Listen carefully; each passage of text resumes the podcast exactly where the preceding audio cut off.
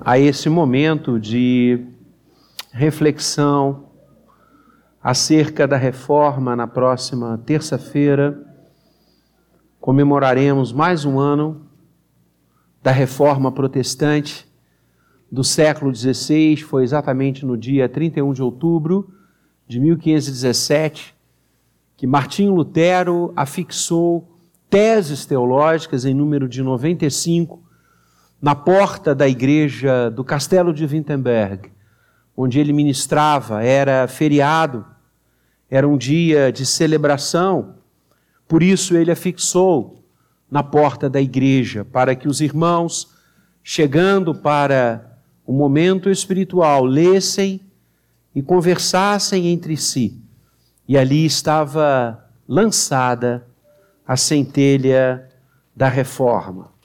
Movimento que cresce, movimento que se agiganta, movimento que varre a Europa e como belamente o reverendo Maurício nos remeteu hoje de manhã, Lutero não acordou no dia 31 de outubro e disse: Vou fazer a reforma. Na verdade, Lutero é mais uma voz no meio de um coral. Lutero não é um solo. Lutero é uma voz que compõe um coral, pasmem, que desde o século IV, desde o século IV, com movimentos reformadores aqui e ali, precisavam ser ouvidos pela igreja. A primeira grande centelha do movimento reformador foi o movimento monástico. Quando os monastérios começam a se organizar, os monastérios foram uma tentativa de reforma. Homens de Deus, mulheres de Deus que já não aguentavam naquele momento os erros e as atitudes antibíblicas realizadas pela alta direção da igreja cristã.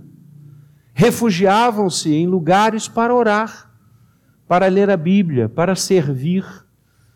O movimento monástico é o grande primeiro movimento reformado na história da igreja. A ele se seguem tantos outros, doze séculos, doze séculos. Sejam grupos os valdenses, os lollardos, os huguenotes, sejam pessoas, João Rus, Savonarola, Wycliffe, que levantaram as suas vozes em países diferentes, em regiões diferentes, para trazer a igreja de volta ao seio bíblico. Lutero soma sua voz a esse grande coral.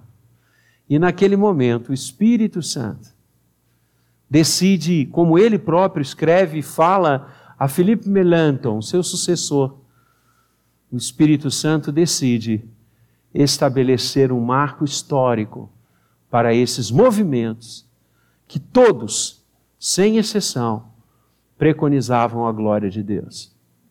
Uma vida voltada para a glória de Deus.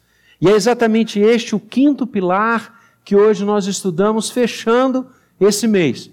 E o reverendo Maurício também dizia há pouco, você ouviu como eu, que o nosso grupo de louvor hoje está bem desfalcado. Não significa isso que ele não está maravilhosamente nos conduzindo na adoração ao Senhor. Está, mas de fato, ele hoje está com um pouco menos dos seus integrantes. Então, nós não vamos cantar o hino da reforma por isso, vamos cantar domingo que vem. Já fica aí o registro gostoso de cantarmos Castelo Forte é o nosso Deus. O grande hino que Lutero fez. Lutero era musicista. Lutero, como quase todos os reformadores do século XVI, tinha vários dons, várias competências. Entre elas, a música. E ele compõe Castelo Forte e em várias regiões da Europa e alures, antes das ideias reformadas chegarem, o hino da reforma já havia chegado. Os irmãos já cantavam Castelo Forte antes de serem impactados com a mensagem de só a Escritura, só a graça, só a fé, só Cristo, viver só para a glória de Deus. Então, domingo que vem, de manhã, eu sei que é depois de um feriadão, mas você não viaja para estar aqui domingo de manhã. Eu só vou permitir que o presbítero Ivo viaje. Ele e Sandra podem viajar à vontade, porque completarão 23 anos de casamento. Então, tá liberado. O resto não. Fica aqui para a gente cantar Castelo Forte. Eu quero ver essa guitarra gemer nos acordes de Castelo Forte. Eu só quero ver. Vai ser bênção. Queridos, vamos abrir a palavra do Senhor em Colossenses, capítulo 3.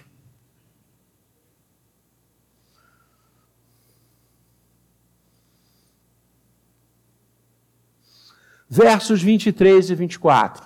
Colossenses, capítulo 3, versos 23 e 24. Assim diz o texto sagrado, você lê junto comigo, a projeção já está na nossa tela e você pode acompanhar também da sua Bíblia, que eu sei que você trouxe. Assim diz o texto santo. Leiamos: Tudo quanto fizerdes, fazei-o de todo o coração, junto comigo, como para o Senhor e não para homens, cientes de que recebereis do Senhor a recompensa da herança, a Cristo o Senhor é que estais servindo. Tudo quanto fizerdes, fazei-o de todo o coração, como para o Senhor, e não para os homens. Sole Deo glória. Amados, toda a estrutura do edifício teológico da reforma.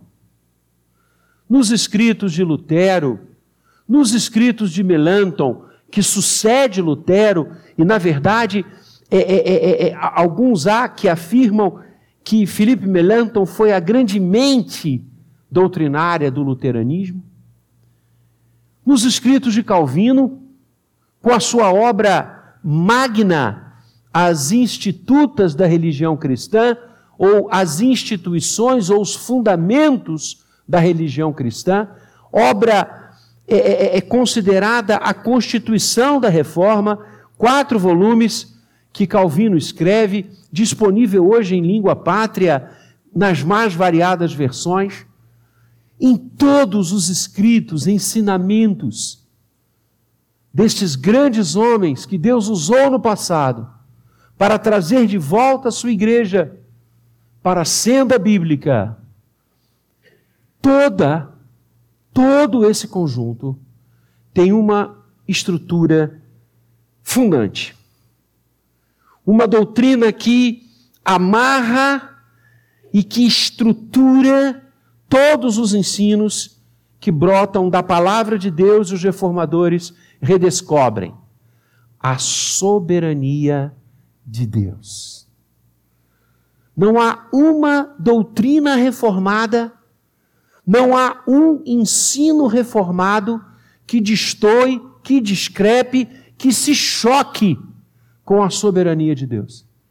Até porque o que os reformadores fizeram foi voltar para as Escrituras.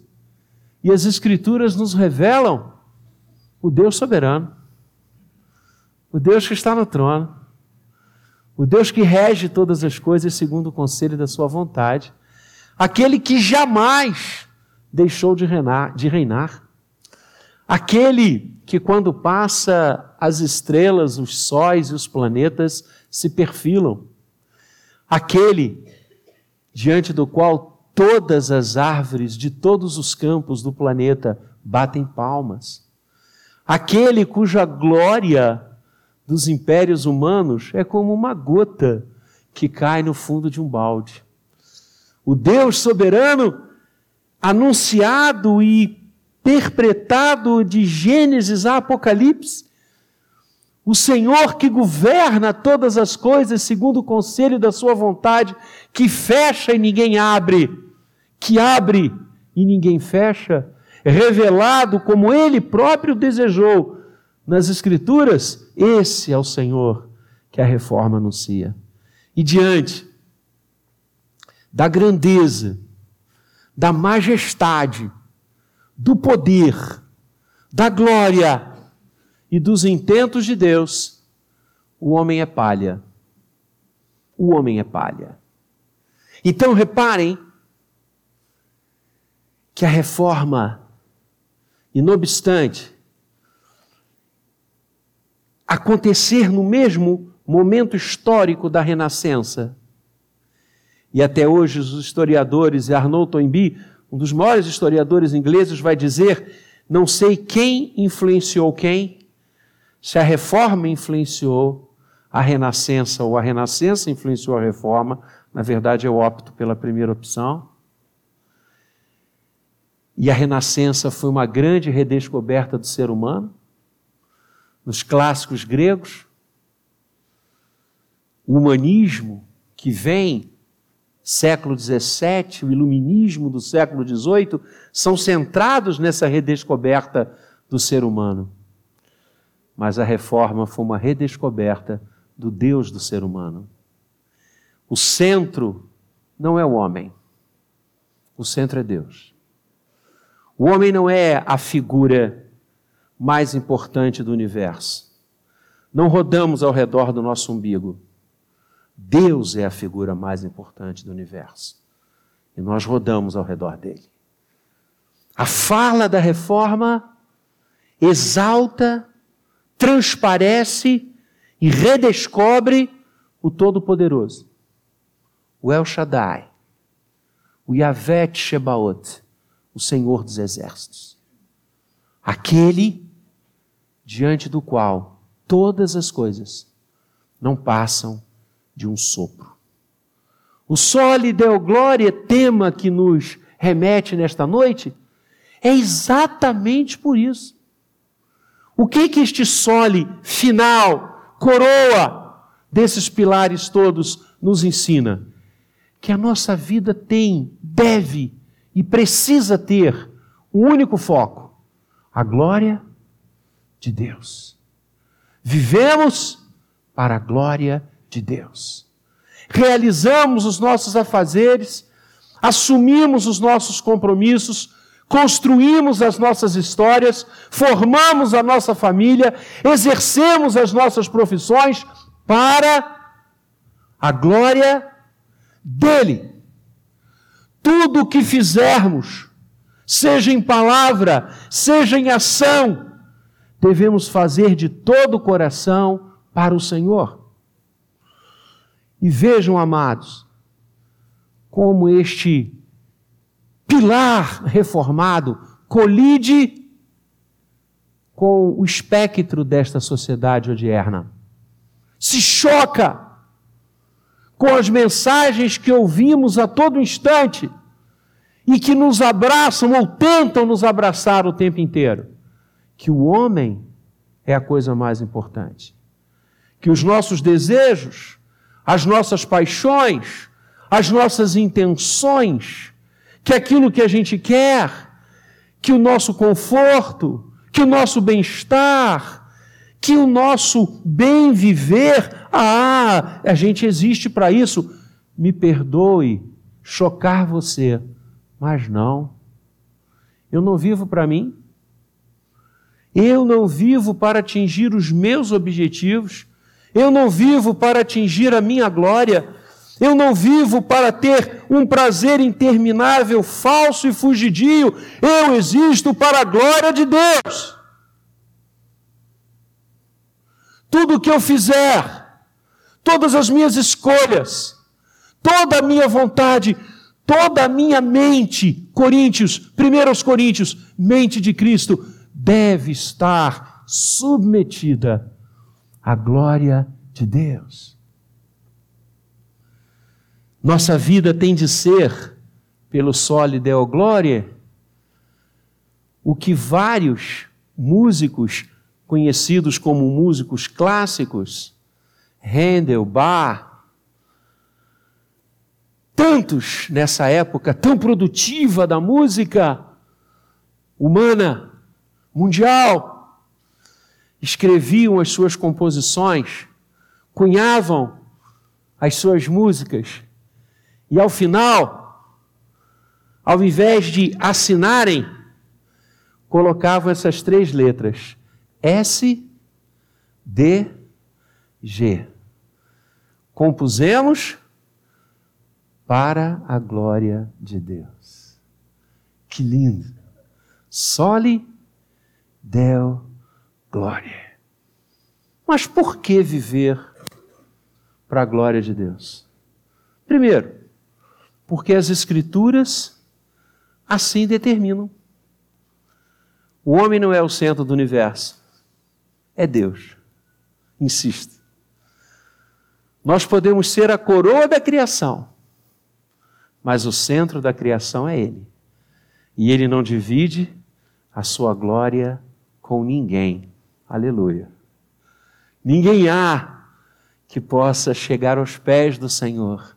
Quem foi o seu conselheiro? A quem o Senhor consultou? A Bíblia estabelece que a criação, a feitura do homem, é para Ele. Por isso, Ele nos dotou da Sua imagem e da Sua semelhança, o sopro de vida. E essa imagem e semelhança de Deus,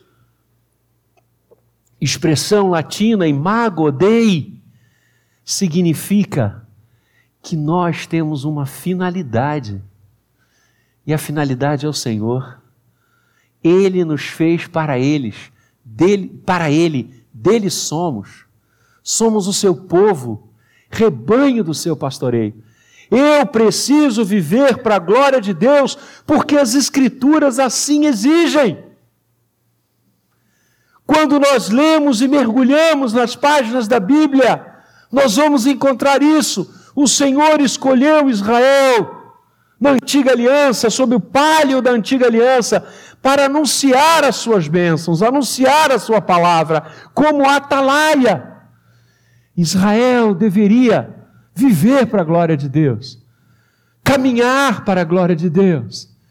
Quando o povo vai a Samuel e diz: precisamos de um rei sobre nós, que nos dirija, que nos conduza.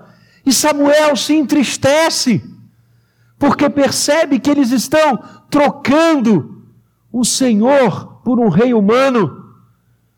O Senhor vem a Samuel e diz: Aquieta o coração.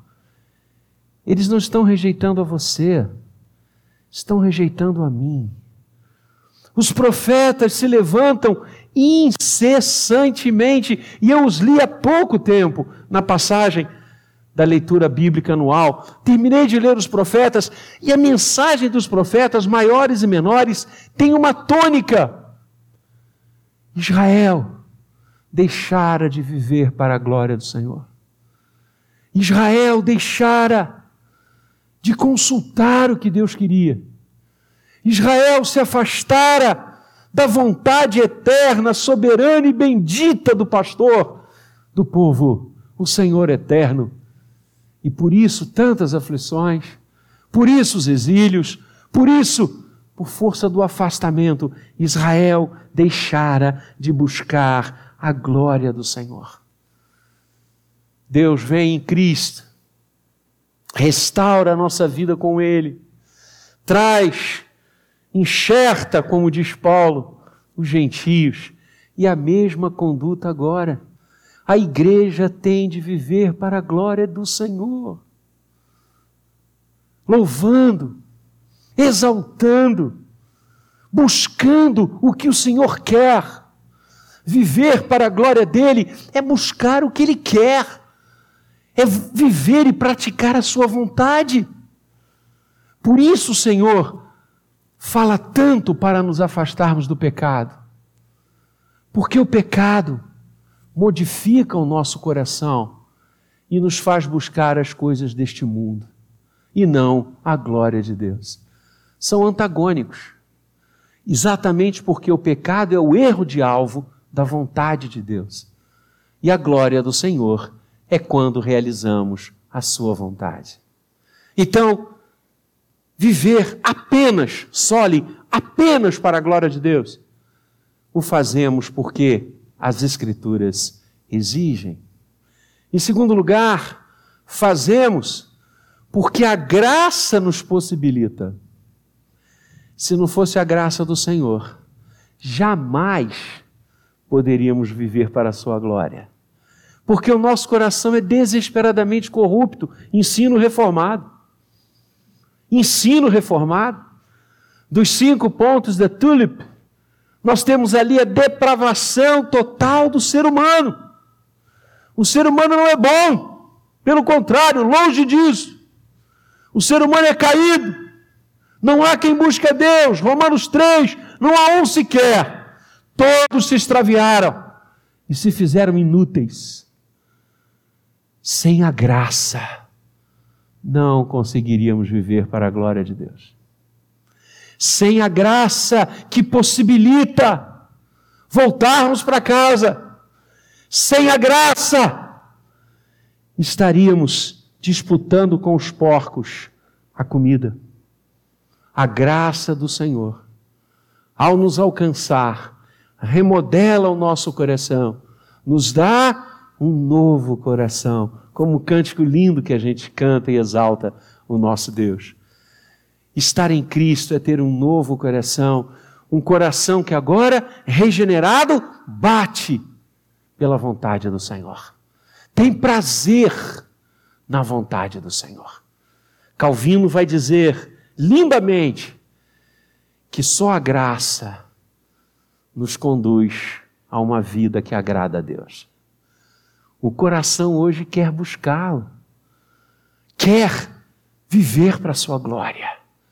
Quando nós rejeitamos o pecado, quando nós deixamos as obras da carne, Gálatas 5, para trás, quando nós vivemos o fruto do Espírito, a glória de Deus é a nossa meta.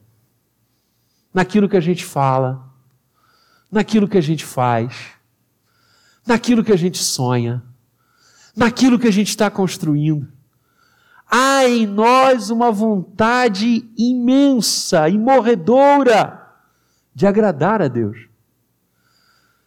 Só a graça possibilita que a gente ore como um salmista: Senhor, que as palavras dos meus lábios e o meditar do meu coração sejam agradáveis na tua presença. Viver para a glória de Deus. A Escritura ordena a graça nos possibilita. Mas também viver pela graça de Deus, viver para a glória de Deus, porque a fé assim sinaliza. Apenas caminhando na fé alcançaremos a glória do Senhor. E aqui é uma coisa linda que a reforma nos ensinou. as nossas atitudes, as nossas escolhas, as nossas realizações, a palavra de Deus chama genericamente de obras. As obras que fazemos. Alguns há que denotam nas obras a possibilidade salvífica. Lembra? Ensinam que somos salvos pelas boas obras que vamos realizando coisas boas, coisas boas, coisas boas, isso vai somando como um crédito divino, e na hora aprazada apresentamos ao Senhor, o Senhor confere e diz: Ok, passou, pode ir para a glória. A reforma se levanta contra essa demoníaca interpretação da vida. E a reforma vai dizer, e nós estudamos desse púlpito, que só a fé nos justifica. Então, só a fé faz com que as nossas boas obras glorifiquem a Deus. Esse é o conceito que Calvino traz de obras. quando ele comenta Efésios 2, quando Paulo diz que não somos salvos pelas obras, mas somos salvos para boas obras, Efésios 2:10.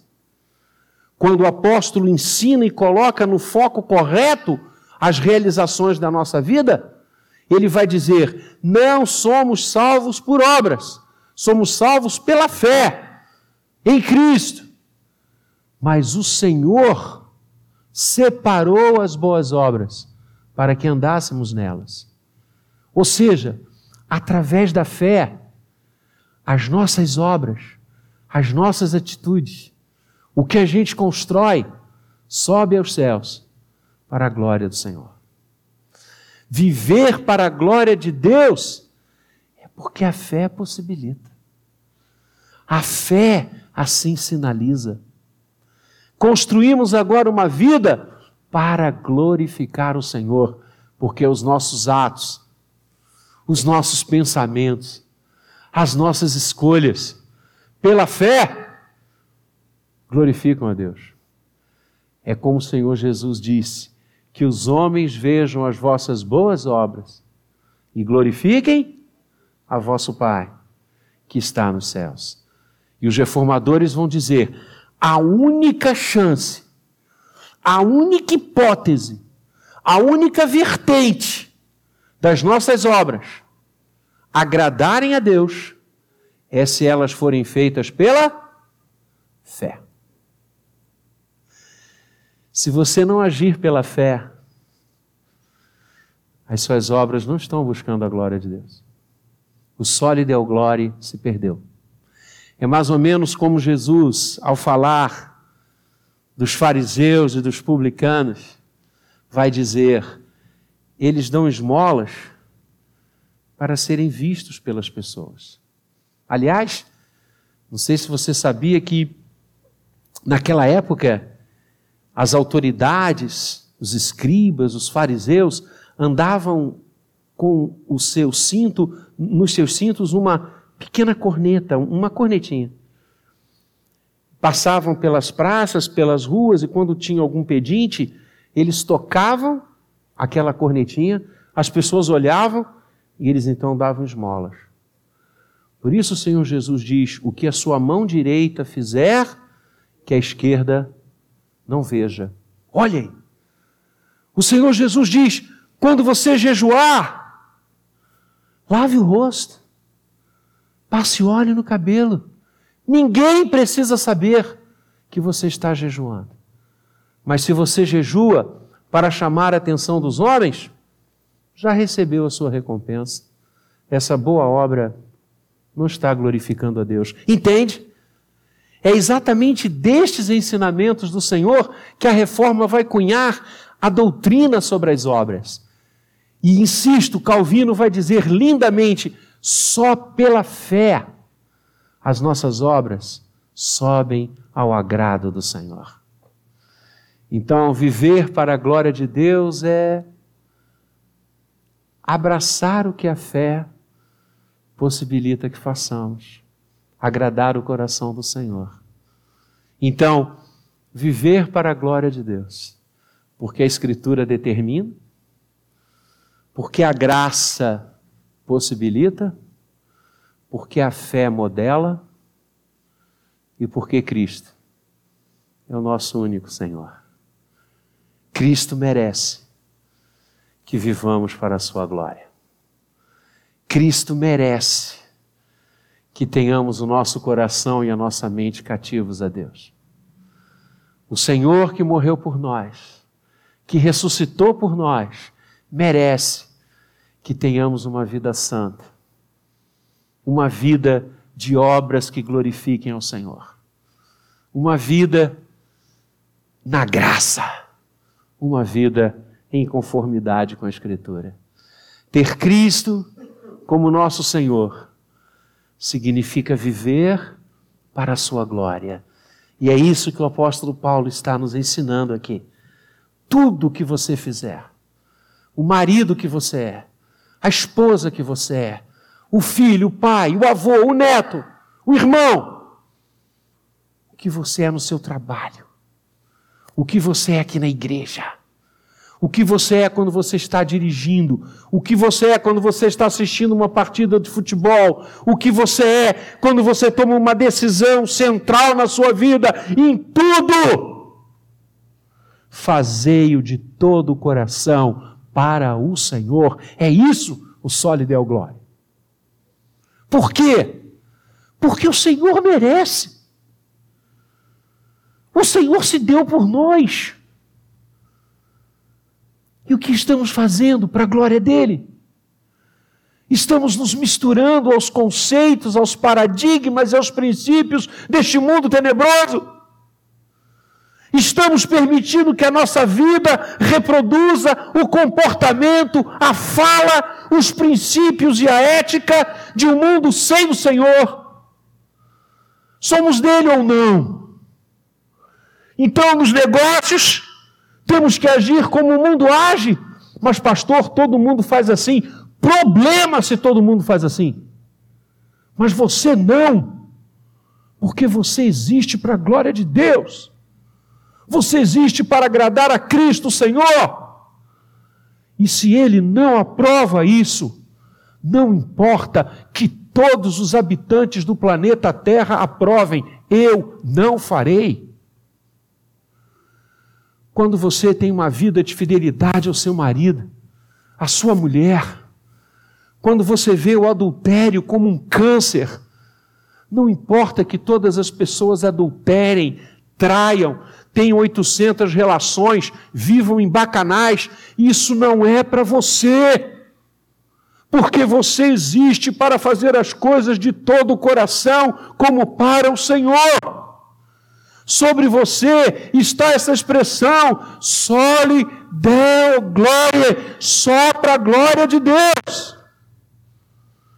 Quando você vê as pessoas e as ama, e não as vê como inimigas, e não quer prejudicar ninguém, não quer pisar em ninguém, quando você respeita a todos, independentemente da sua cor, independentemente das suas escolhas, independentemente de onde elas estão, quando você as ama e as quer alcançar com a graça e com a misericórdia do Senhor, você está agindo para a glória de Deus. Como nós estamos vivendo para Cristo? Qual o padrão comportamental na minha vida? O que as pessoas dizem de mim? Será que as pessoas me olham e olham para você e dizem: aí vai um homem de Deus? Aí vai uma mulher de Deus? Aí vai um jovem de Deus? Nós estamos mais preocupados em ser aceitos por este mundo em trevas? do que pelo Senhor da glória. O que queremos na nossa vida? Queremos agradar a Deus ou aos homens em queda? Queremos ser aceitos por uma sociedade que o império das trevas domina? Ou eu quero ser aceito na presença do Senhor? Ou eu quero e por essa meta vale a pena viver. Sabe o que é viver para a glória de Deus? E eu podia trazer tantos exemplos bíblicos nesta noite, mas quero ficar em um só. Viver para a glória de Deus é ouvir o Senhor falar com Satanás: Viste o meu servo Jó. Eu sou pai. E muitos aqui são pais como eu e mães. Quando nossos filhos fazem coisas benditas e maravilhosas, a gente não estufa o peito e falamos: viu? Viu como meu filho agiu? Viu como meu filho vive? É isso que Deus está fazendo com diante de Satanás em relação a Jó. Deus se alegrava com a vida de Jó. A vida de Jó era para a glória dele. Porque Jó seguia as Escrituras. Jó vivia na graça. Jó tinha uma fé inabalável. E Jó sabia que Cristo viria. Aliás, o livro de Jó, que alguns estabelecem como o livro mais antigo das Escrituras, mais que Gênesis, há um momento que Jó diz: Eu sei que o meu redentor vive e que ele se levantará sobre a terra. No Natal, o redentor de Jó se levantou sobre a terra. Viste o meu servo Jó? Eu quero que o Senhor fale isso de mim. Eu quero. Eu quero viver para que o Senhor diga: Viu meu servo Vladimir? Viu as escolhas dele? Viu o modo dele agir? Viu como ele se comporta? Viu como ele administra o que não é dele? Viu como ele ama sua esposa? Viu como ele ama seus filhos? Viu como ele ama seus netos? Viu como ele ama sua igreja? Viu como ele busca trabalhar o tempo inteiro para me agradar? Viste o meu servo, Vladimir? Ah, eu queria que você saísse hoje aqui com essa meta de vida de agradar a Deus acima de todas as coisas. Mas, pastor, eu, eu não consigo. Eu também não. Mas a gente conta com alguém que quer. A gente conta com alguém que quer que nós vivamos só lhe deu glória. Nós contamos com alguém que quer que a nossa vida o honre, que os frutos da nossa vida o glorifiquem, que a nossa história seja falada nas gerações futuras como alguém que andou com ele. Então, não nos sobreveio tentação que não fosse humana. E junto com ela, Deus nos concederá o livramento. Quanto a nós, tudo o que fizermos, em todas as áreas da nossa vida, ah, nós faremos de todo o coração para o Senhor, buscando a Cristo, porque a Ele é que estamos servindo. Bendita meta de vida. Bendito plano de vida. Viver para a glória de Deus. Trabalhar para a glória de Deus. Construir coisas para a glória de Deus. Viver com todas as pessoas para a glória de Deus. E naquele dia, quando o Senhor nos chamar à Sua presença, ou quando Ele voltar, de todo o coração, a gente vai dizer: Senhor, não tive outra meta, não tive outro impulso, não foi outra vontade que dominou meu coração. Eu busquei viver para a tua única glória. Que Ele nos abençoe. E fiados na Escritura, na graça, na fé e em Cristo, vivamos como corolário de tudo isso, unicamente para a glória de Cristo Jesus. Amém.